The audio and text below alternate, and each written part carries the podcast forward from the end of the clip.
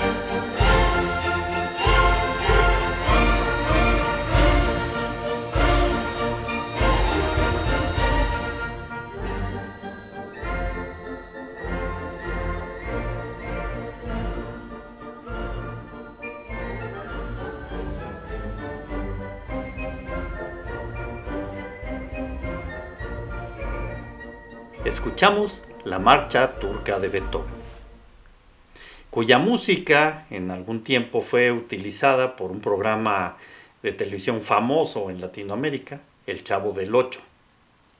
Pero pocos saben que el origen de esa música es Beethoven. Qué increíble, ¿no creen? Amigas, amigos, gracias por acompañarnos el día de hoy. Fíjense, estaba yo leyendo algunos eh, artículos de investigaciones que se han hecho a lo largo de, de los años acerca del deporte y de los niños y de la importancia y los beneficios que trae a ellos.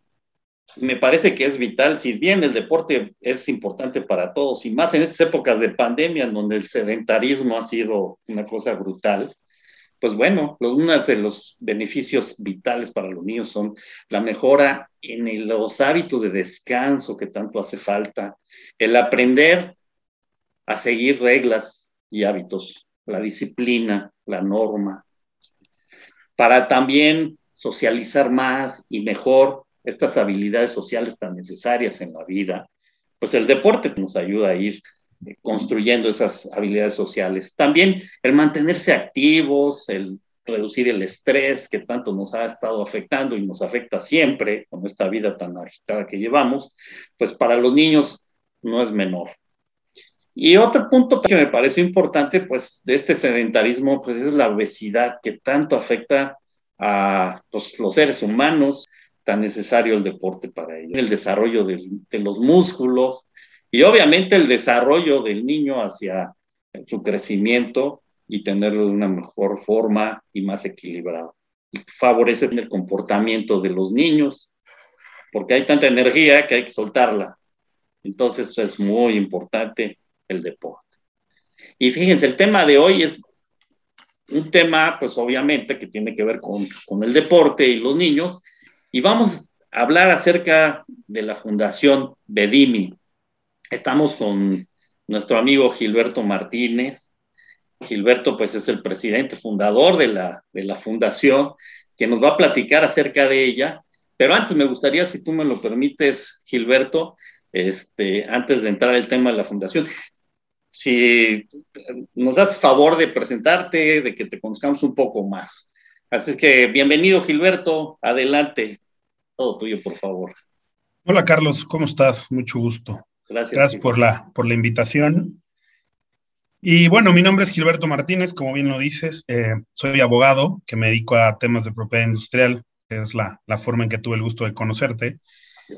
Y en 2018 yo tuve un cambio en mi vida muy radical. Eh, en un accidente automovilístico, mi esposa Vero y mis hijos eh, Diego y Mía murieron.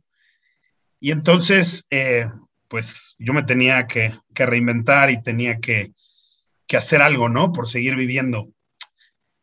Y una forma que, yo me he dado cuenta que, que, puedes salir adelante y puedes salir de, de tus peores momentos es ayudando a la gente.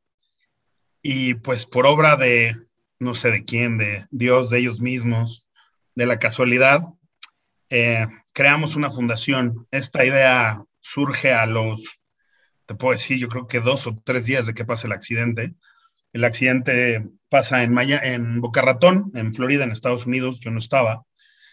Y justo estando ahí, un día mis socios, Diego y Ana, me llaman por teléfono y, me dicen, este, vamos a crear una fundación para ti y así una fundación. Me dice, pues ahí la podemos tener en papel y ver si algún día te sirve de algo o, quieres ocuparte, vas a necesitar cosas para que la mente esté ocupada y va a estar en papel, ¿no? Entonces me decía, ¿cómo quieres que se llame? Y pues en ese momento creo que lo único que pensaba era en ellos tres. Y entonces le ponemos el nombre de Fundación Vero Diego y Mía que después por un tema pues de marketing, de hacerlo más comercial y todo eso, lo hacemos corto usando las dos primeras letras de, cada uno de ellos. Entonces le ponemos Fundación Bedimi. Entonces pues esta, esta fundación estaba exclusivamente en papeles y luego viene el Mundial de, Rusia en el 2018 y ahí es cuando se empieza a consolidar esta locura, sueño, como le quieras llamar. Mi, mi historia en el Mundial también no sé por qué, se vuelve viral y, llega a muchas personas en el mundo y, llega pues, a todos los jugadores de la selección, me mandaban mensajes, me regalaron unas playeras. Luego llegó a Messi porque Dieguito era fanático eh, recalcitrante de Messi y también de Neymar y llega Neymar y Messi me regala unas playeras para Diego y Neymar me manda un video y gente de, de Televisa en especial se entera de la noticia y empieza a darle pues, conocimiento y le empieza a dar, pues, no sé cómo llamarle, no es publicidad, pero se empieza a dar a conocer esta historia, ¿no? Y pues de ahí yo me invitan a un programa y empezamos a hablar y de repente en diferentes países y todo el mundo me decía, es que esto lo tiene que conocer la gente y tiene que conocer tu historia y tienes que hacer algo grande de esto. Y pues ahí es cuando se empieza a hablar de la fundación y de repente, pues, Televisa hace un donativo. Y, yo me acuerdo que, que regresaba del Mundial y yo tenía algo de dinero que nos habían donado y esto estaba en papeles, ¿no? Y ya cuando regreso a México, eh, se me empieza a acercar gente que nos quería ayudar. Se me acerca una empresa que se llama Idea Sport, que, que es la empresa que hoy nos ayuda en todo el tema de, de fútbol y, y, toda la logística que tiene, porque porque mi idea era ayudar a niños de escasos recursos de México a través del fútbol. ¿Por qué el fútbol? Porque era pues como que la cosa, el deporte que más nos unía a toda la familia. Dieguito era súper fanático del fútbol, pero también, mía no tanto, mía era más cuestión artística, pero yo siempre, yo siempre tuve en mi cabeza que, que mis hijos, gracias a Dios, pues, podían tener todo, y en especial Dieguito, pero sus momentos más felices del día era en la cancha de fútbol, ¿no? Entonces yo decía, tengo que buscar esa forma de que a través del fútbol podamos crear ventajas competitivas a los niños y a las niñas para que emprendan y construyan un camino de manera saludable a través del deporte, ¿no? Y alejarlos de, pues, de todos los riesgos que hay en la calle en ese momento. Entonces se empieza a platicar con esta empresa, nos presentan algunas formas en las que trabaja, nos gustaba mucho y, y de ahí se presentó un día, me dijeron, hay estas cinco canchas en zonas eh, complicadas de la ciudad, escoge la que tú quieras y de ahí empezamos a trabajar. Entonces, este, pues escogimos en Riondo, en Naucalpan. yo la primera vez que llegué a México. ¿Perdón? En la Ciudad de México. En la Ciudad de México, sí. Y yo cuando llego y empiezo a ver la zona, dije, creo que, creo que lo escogimos bien, porque era una zona que pues, tenía una cancha de fútbol bastante bonita y al mismo tiempo era una zona donde había pues delincuencia, estuvimos informándonos, había mucha delincuencia, es una zona complicada de la Ciudad de México, y entonces lo que hicimos en una junta fue decidir, ¿y qué vamos a hacer? ¿Cuántos niños vamos a invitar? Y no me preguntes por qué, escogimos 80, nos fuimos un proyecto bastante grande y quisimos niños de, de 6 a 12 años. Y así empezó. Y entonces yo lo que quería era que fueran niños que estuvieran estudiando para hacer un complemento junto con la escuela, ¿no? De que, de que fueran niños que nosotros no pedíamos calificaciones, no pedíamos nada. Simplemente eran niños que estudiaran en la escuela para que juntos pudiéramos reforzar todo lo que lo que queremos darles de enseñanza en la vida, ¿no? Y así arranca el proyecto. Eh, por ahí del 15 de octubre de 2018 empezamos a pegar letreritos en afuera de las escuelas de la zona para convocarlos a, que fueran. Y la verdad fue una respuesta increíble porque te puedo decir que en cinco o seis días estaba lleno. En cinco o seis días ya teníamos los 80 niños inscritos y teníamos, que al día de hoy la tenemos, tenemos Ah, ya pudimos lograr ampliar de 80 a 100, ahora tenemos 100 niños. Ampliamos un poquito más la edad porque nos dimos cuenta que soltarlos a los 12 años, pues no estaba muy bien, ¿no? Eran como que era donde había que apretar más, sea de 12 a 14 años, como que es donde tienes que consolidar más el tema de todo lo que les hemos enseñado. Entonces, pues ahí empezamos, empezamos, te digo, el primero de noviembre de, 2018, que justo el primero de noviembre era cumpleaños de Mía, entonces fue como que todo muy padre, hicimos una entrega de uniformes y pues ahí, ahí se concretó el sueño y de ahí empezamos a, a trabajar con ellos y hoy, pues te digo, casi tres años después, es algo que está consolidado. Nos pegó como a todo el mundo la pandemia porque obviamente mm. muchos donadores se nos cayeron porque pues los donadores cuando empiezan a tener problemas financieros y económicos por, por toda la pandemia, pues una cosa que recortan con mucha lógica es el tema de los donativos, ¿no? Claro. Entonces, pues ahí hemos estado buscando por todos lados, hemos hecho eventos para recaudar fondos y, gracias a Dios y con el trabajo y ayuda de, de mucha gente, de nuestros donadores, pues hoy es, es un, una realidad y estamos ayudando a los niños de México, ¿no? Por supuesto, qué maravilla, este, Gilberto. Realmente mi respeto, mi reconocimiento este, por esto que has formado, que han forjado, que tus socios te impulsaron de alguna forma, como la idea de arranque, Diego Llana, que queridos amigos también, eh, y que sin duda, pues bueno, el impacto eh, social que esto genera, pues es un beneficio brutal, ¿no? Es decir, pareciera eh, ser eh, semillitas 80 niños, pero son semillas que germinan rápido, que ahora llevan en 100 y el reto pues serán muchos más y ojalá haya más y más espacios, además que, que, puedan ir creciendo, porque eso sería maravilloso. Sin embargo, bueno, yo creo que el principio de, y el reconocimiento por haberte atrevido a hacer esto, qué increíble además que lo puedas eh, hacer a partir de esa experiencia, porque a veces uno se queda trabado en la vida con las experiencias. Y yo creo que tener una experiencia como la tuya, que sin duda es una experiencia compleja, difícil, no cualquiera da ese brinco. Tienes el apoyo de tus socios, que son unos personajes increíbles, pero bueno, el atreverte a hacerlo y hacer esta, esta realidad, me parece que, que es algo increíble.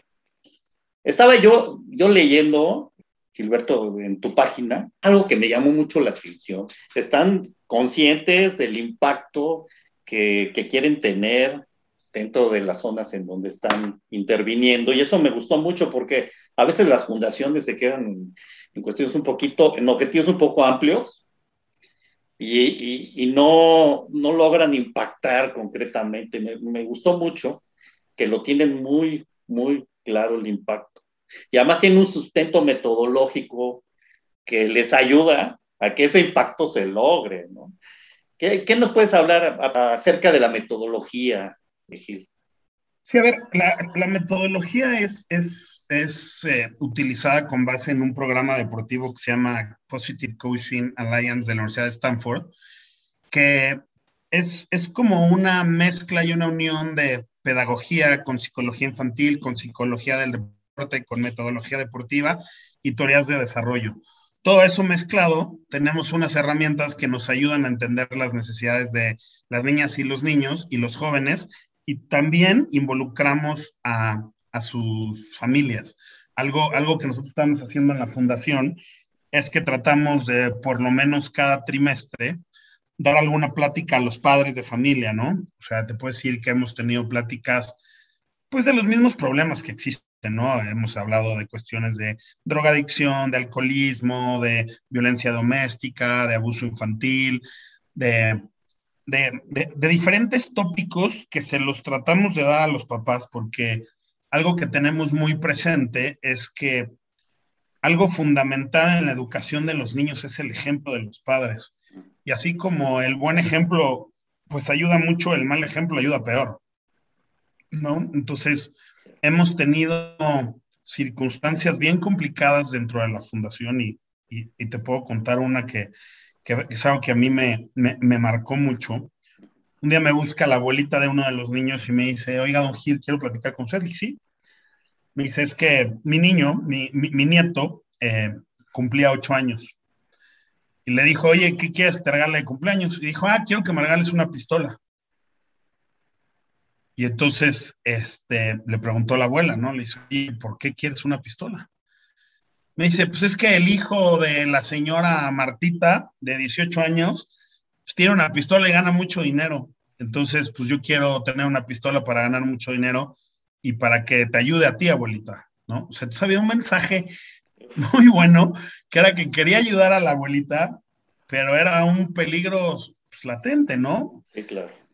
Y entonces pues, hablamos con el niño, conseguimos una ayuda de una psicóloga infantil, y pues entró a terapia, ¿no? Entonces, si el niño, pues le, le, explicaron por qué ganaba tanto dinero el, el, primo, se investigó y estaba en un tema pues, de narcomenudeo ahí en la zona, y, y pues les explicamos a ese niño, ¿no? De, de, de ocho años. imagínate qué complejo es y complicado explicarle a un niño de ocho años cómo es que el hijo de esa señora a los 18 estaba dando dinero, ¿no? Y qué expuestos están todos los días, ¿no? Entonces, pues, pues por eso nos tratamos de involucrar tanto a los papás, ¿no? Para que los papás, pues son con los que pasan más tiempo y, nosotros, pues nos encantaría que estuvieran mucho más tiempo con nosotros, pero ellos van dos horas, dos días a la semana. Entonces, todo lo demás, pues lo tienen que vivir en la casa y en la calle. Pero estamos convencidos de que, de que si les damos bases sólidas, les explicamos y hablamos con ellos, pues va a ser más difícil que, que caigan en eso, ¿no?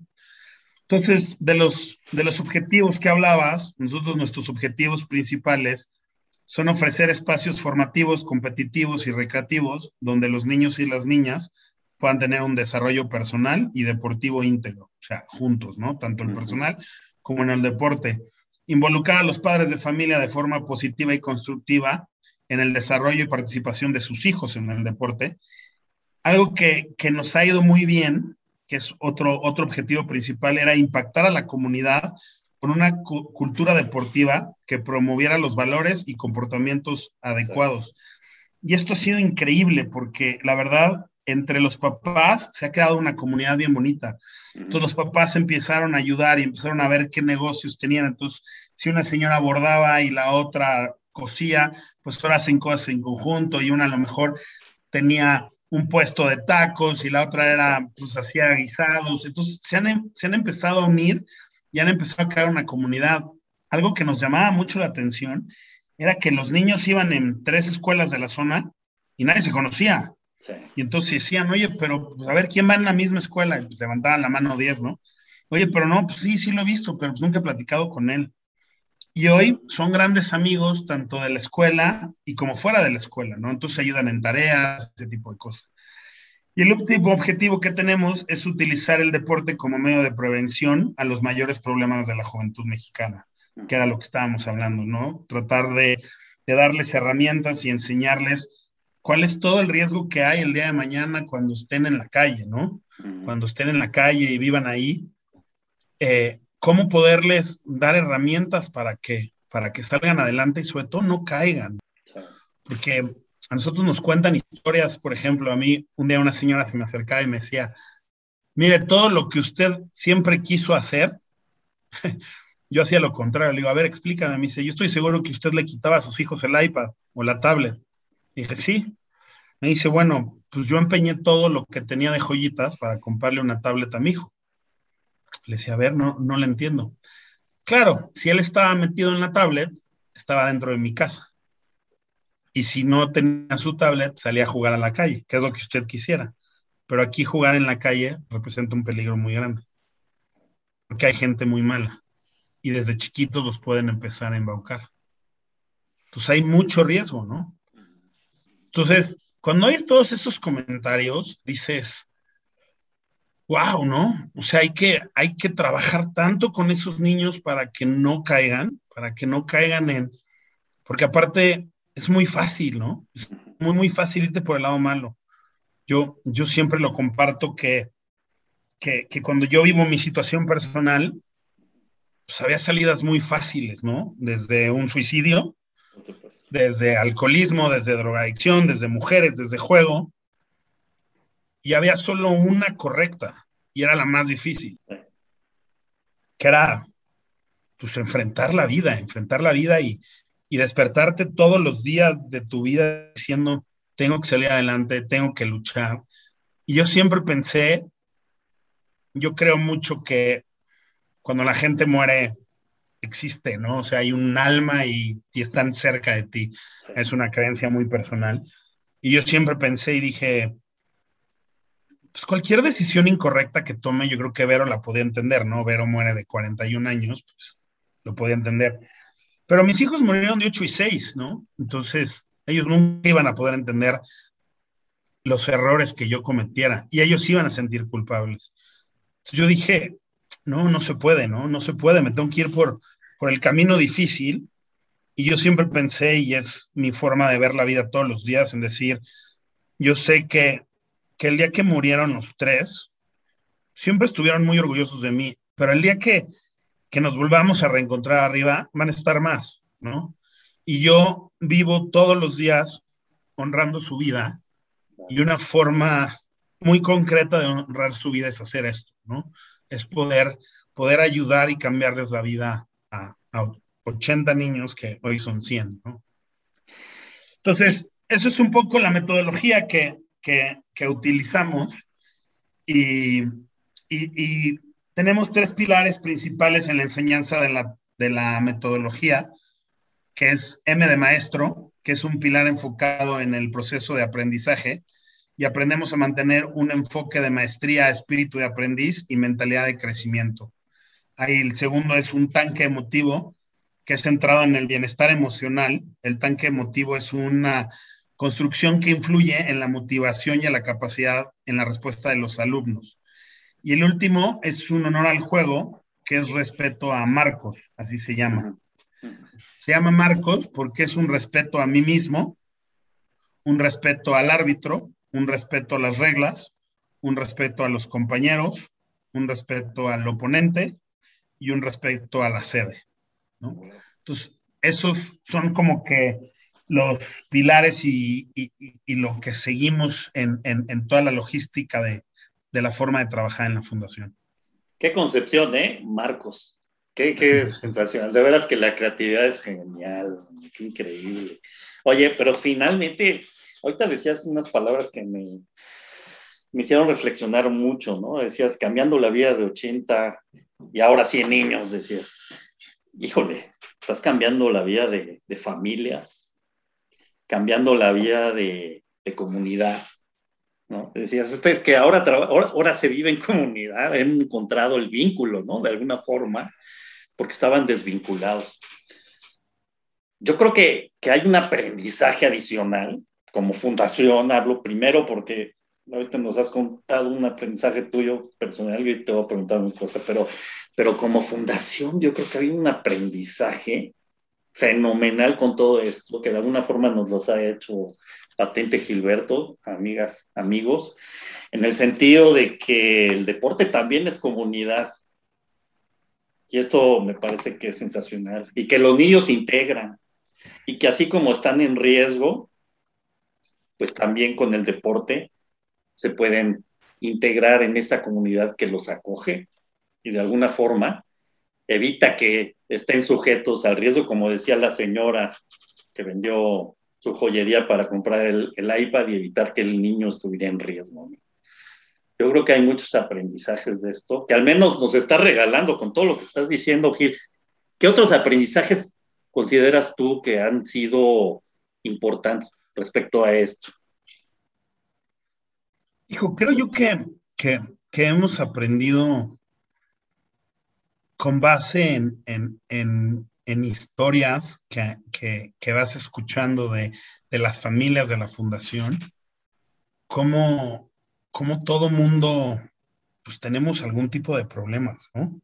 Creo que, que yo siempre lo digo, ¿no? Que nunca es una competencia de quién tuvo el problema más grande o más chico, porque pues, a cada quien le impacta de manera diferente, ¿no? A mí, yo, yo hoy, a mis, yo tengo 44 años hoy, a los 41 que pasaron el accidente, te puedo decir que pensé que había tenido problemas y pues nunca había sido un problema, ¿no?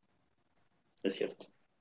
Entonces, que, nos vamos dando cuenta con el paso de, del tiempo y con ir conociendo las familias, cómo, cómo cada persona y cada familia tiene, tiene sus diferentes tipos de problemas, ¿no? Y cómo hay algunos que a lo mejor nosotros que tenemos una posición económica más privilegiada, pensamos que los problemas de la gente que está con menos temas de dinero se la pasan peor que nosotros, ¿no? Y la verdad que, nos han enseñado que no.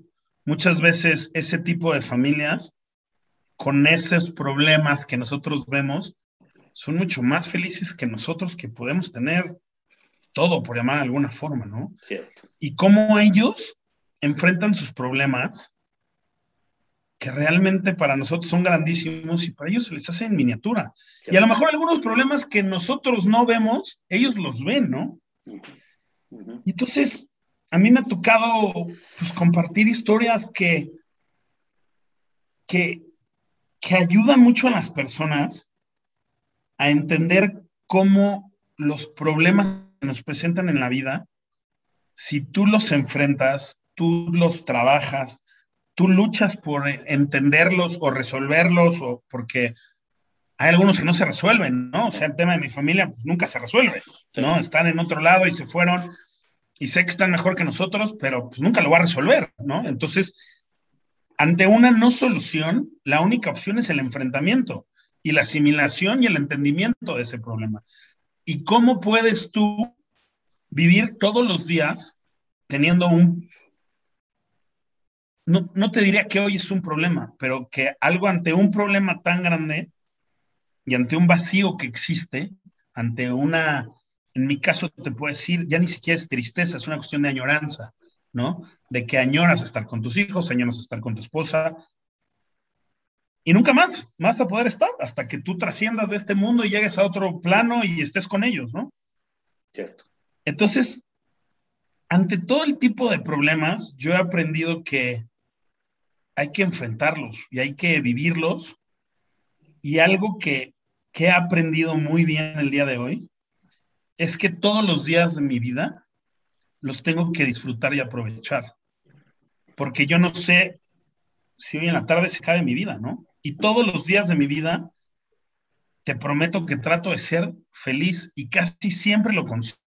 O sea, hay días que no te puedo decir que estoy completamente feliz, pero sí es es fácil poder llegar a tener una felicidad diaria y tener una vida plena.